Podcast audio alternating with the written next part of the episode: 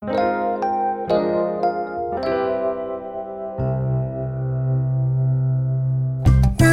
田町にあります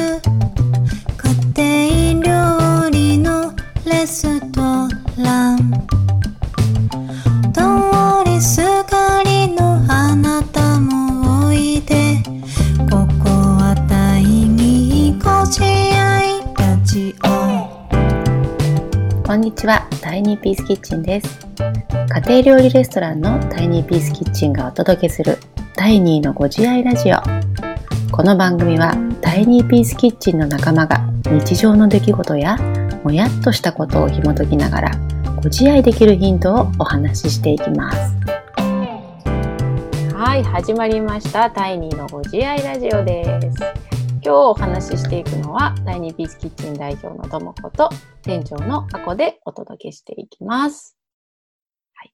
で、今日のテーマなんですけれども、理想の自分と比較しちゃう私というテーマで今日はお話ししていきたいと思うんですが、前回、えっ、と、この、ちょっと違うテーマというか、前回のラジオの時に、えっ、と、人と比較しちゃう私ということで、私、あこの、あの、なりがちなパターンみたいなことをお話しさせてもらったんですけど、今回は、あの、まあ、その時にね、人、人ってなんかこう不安に思うポイントが人それぞれあるよね、なんていうところで、私は結構人と比較しちゃいがちなんですけど、ともこどうかななんて話をしたら、まあ、ともこはこう理想の自分、自分の中にある理想の自分と今の自分を比較しちゃうんだ、なんていう話があって。なんかそれをお話今日できたらいいね、なんていうことですよね、ともこさん。そうですね。うんちょっと、そう、不安ポイント、そういえば違うね、なんて、前回の話で思って。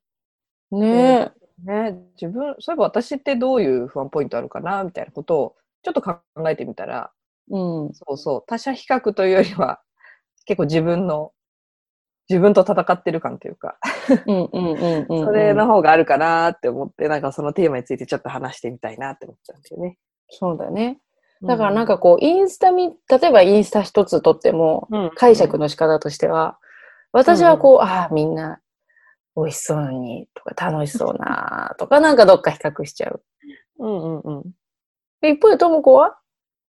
あんまりそこ思わないんだよね。うん、インスタで他の人見て、わあ、綺麗だなとか、あうん。なるほど、そうやって盛り付ければいいんだとか、あ、このうん器、素敵とか、なんかね、あんま SNS、他者の SNS を見て、うん。わーって思うことは全、なんかあんま本当にないなと思った。うんだ。から、アボさんの話聞いて面白いな、大変、大変よね、つって。でも、でも世の中言うじゃない、SNS 疲れみたいなさ。そうだよね。うん、そう、だから、結構一般的にはあるなぁ、こう、みたいな思いはって思いながら、んうんうんうんうん。なぁと思って、面白いようんね、SNS は。ううんんうんなんか、なんかこう、実際に理想の自分と比較しちゃう時とか、うんうんなんか落ち込んでる時で大体気づくとそこだったりとかするわけ。そうだね。なんか、あんまり落ち込まないかな、私。わかんない。どうなんだろう？見てて。隣で見てて。なんか、確かに、あの、大体あの、ポジティブ変換されてるからね。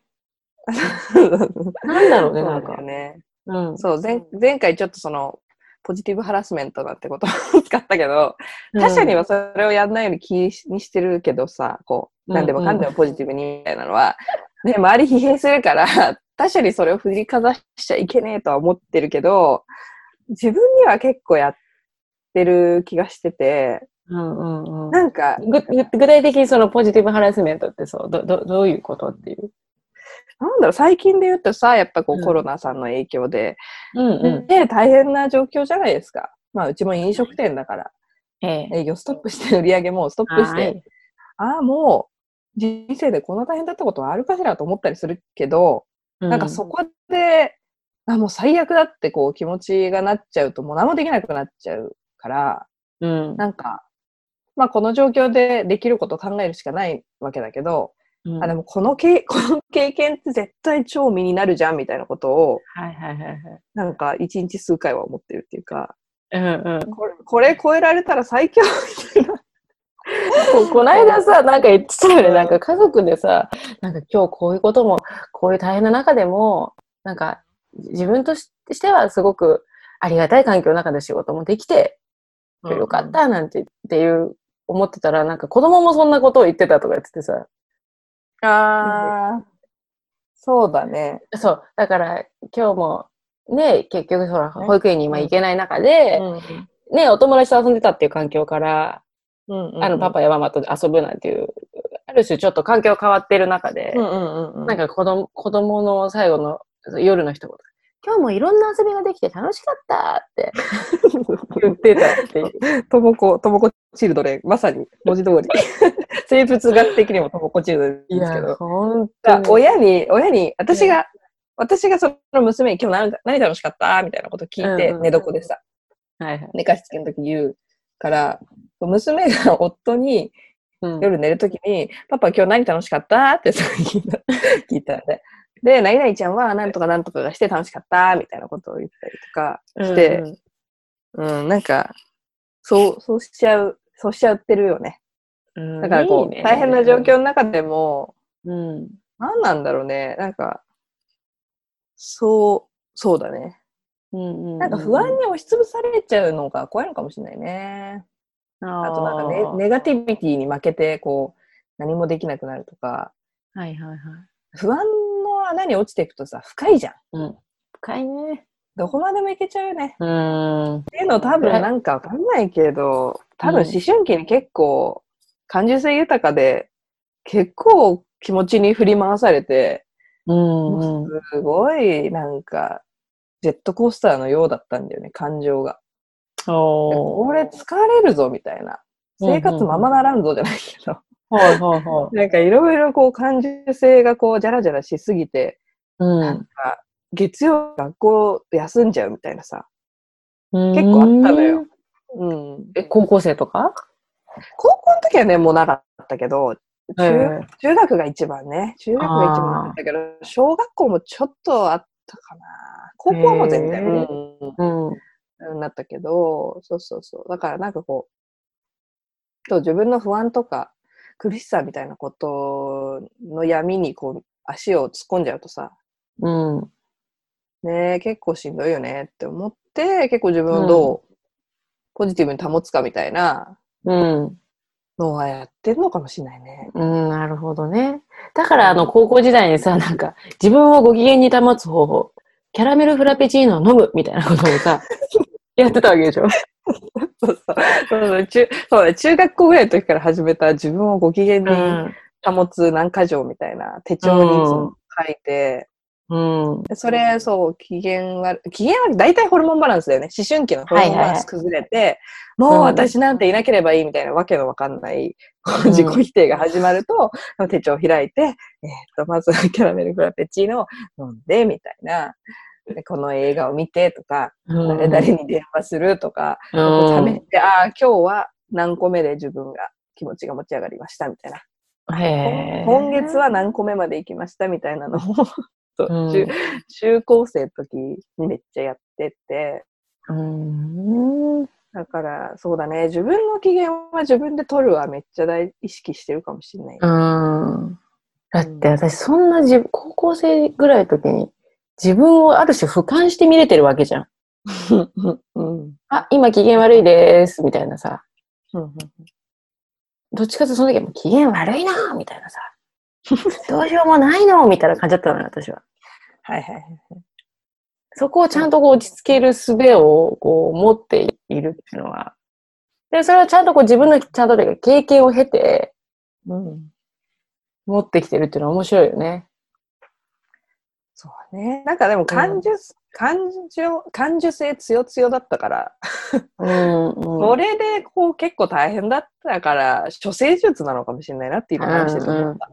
うんうんうん、なんか、中学校の時の口癖が、強くなりたいだったんだけど、なんか、なんかもう、感情性強強すぎて、共感性じゃらじゃらしすぎて、結構こう、泣いちゃうみたいなさ。うんうんうん。人前でそうめっちゃ泣くとかそんなかったけど、なんかこう、うんうん、泣いちゃうみたいなことがあって、そんな自分に多分疲れてたんだよね。だからこう、うん、なんか覚えてる。とある生活指導室で、なぜか、なんでかわかんないけど、バスケ部、私全然バスケ部じゃないのに、バスケ部の顧問と、なんか話してたんだよな、なんか。うん。でめっちゃ泣いてて、うん。私がなんか、うん、強くなりたいですみたいなことを言って言って、で、そのなんか、鬼教官みたいな先生が、笑い、泣かないことが強いことじゃないんだ、みたいな。うん。すごい激アツメッセージをもらっもらった記憶だけがなんかすごいよく覚えてる。何の話したかも覚えてる。だから多分そう、処世術なんな気がしたわ。そうだね。それだなうん。それの、そう、だからあんまりこう、人と比較したわとかも、底なしだなとか思って、うん、なんかその、そのなんていうか、不安が自分にいいことをもたらしてくれるのかみたいなことはすごく意識して、取捨選択してる気がして、うんうんうん。ね、だからその、なんかいいヒリヒリ感とか緊張感とかいい不安もあるじゃん。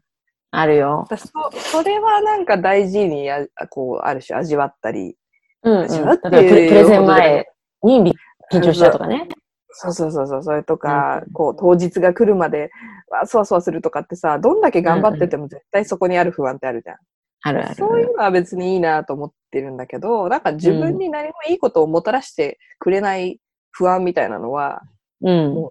早々に手放そうみたいなのを多分やってきたのかもしれないねそうだね。そう、うんうん、うん、それな気がしたわ、うんうんうん。そんな感じだいいですね。うん。紐 紐解かれたわ いや、ありがたいよね。結構このラジオでこの10分お話しさせてもらう中で、うんこう、いろんな気づきがあるっよ。取り扱わないもんねこうこういうことなかなかね。自分の、ね。自分のことみたいなの。こんな話すことないもんね。そ面白かった。う。いいですね。なんかよかったら今度皆さんのなんかそういうエピソードをもとに、なんか一緒に紐解けていったらねえ。もしたら今後ね。嬉しいよね。うん。よかったら、あの、インスタグラムとか、あとはツイッターのダイレクトメッセージとかでもらえたら嬉しいですね。うん。とても嬉しいです。ありがとうございます。今日もお付き合いいただきまして。今日は理想の自分と比較しちゃう私というテーマでお届けしました。よかったらまた次回聞いてください。今日もありがとうございました。お付き合い。ありがとうございました。また。また。あります